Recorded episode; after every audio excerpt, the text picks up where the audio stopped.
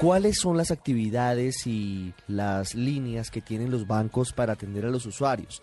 A veces tenemos quejas, molestias y no sabemos a quién acudir y a veces también nos dejamos llevar por la posibilidad de que definitivamente no existen soluciones. Sin embargo, hay varios puntos, varias posibilidades para hacer esos reclamos. Está con nosotros Margarita Henao, ella es la directora de Inclusión Financiera de Asobancaria. Doctora Henao, buenas tardes, gracias por estar con nosotros en el radar. Muy buenas tardes, Ricardo.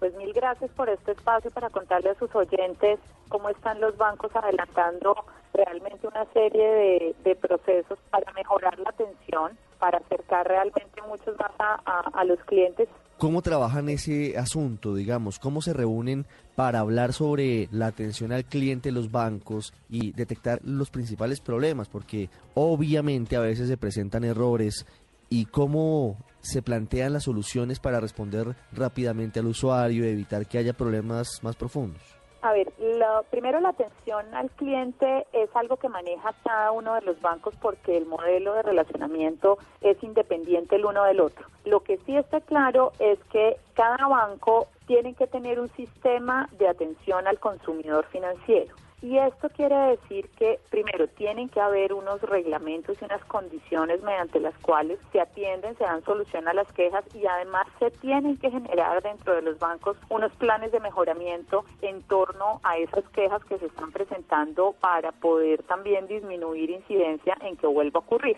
pero también el consumidor tiene la posibilidad, primero obviamente, pues de quejarse frente a su entidad, si no hay una solución hay una segunda instancia que es el defensor del consumidor financiero.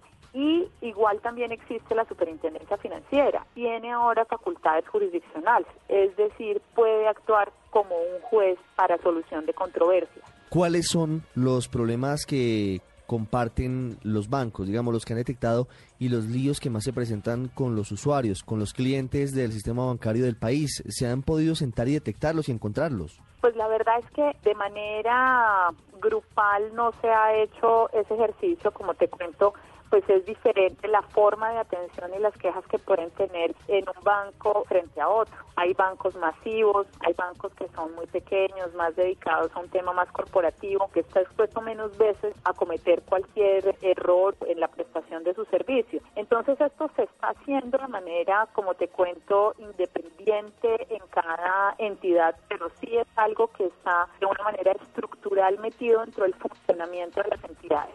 Hay otro punto que molesta y que preocupa mucho a los usuarios del sistema bancario y son algunos costos de los servicios. ¿Eso cómo se trabaja para buscarle soluciones? A veces son cobros exagerados y hay que decirlo. Hace pocos meses, tal vez años, se redujo uno de los, de los cobros más odiosos, que era el cobro por el uso de cajeros automáticos que no pertenecían al mismo banco que era el de uno. El costo era bastante alto por retirar dinero de un cajero electrónico que no era de la red del banco al que uno estaba afiliado y eso se redujo, a decir verdad, en un casi 50%. ¿Por qué se dan esos cobros que a veces desde el usuario se ven como absurdos?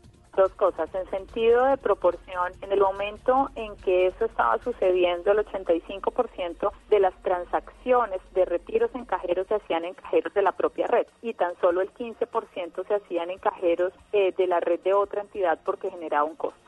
Los costos eran de 7.000 y se redujeron efectivamente a 3.800. Eso quedó amarrado a, un indicador que es la UR y en ese momento creo que está en 4.080 pesos. Usted me decía de los costos. Yo creo que es un tema donde la gente se tiene que informar un poco más y ver qué banco es el que se acomoda a sus necesidades porque en este momento la oferta está disponible. Es un tema de competencia, no todos ofrecen lo mismo, no todos lo ofrecen al mismo precio y eso es lo que enriquece la competencia y que los consumidores puedan escoger. Así que la oferta está disponible y le garantizo que hay un producto que se acomoda a las necesidades de cada una de las personas y si no es gratuito es a un costo muy bajo. Si usted quiere más servicios seguramente tendrán un costo, pero en este momento la oferta existe es Margarita Henao, directora de Inclusión Financiera de Asobancaria. Doctora Henao, muy amable por habernos contestado estas preguntas aquí en el radar.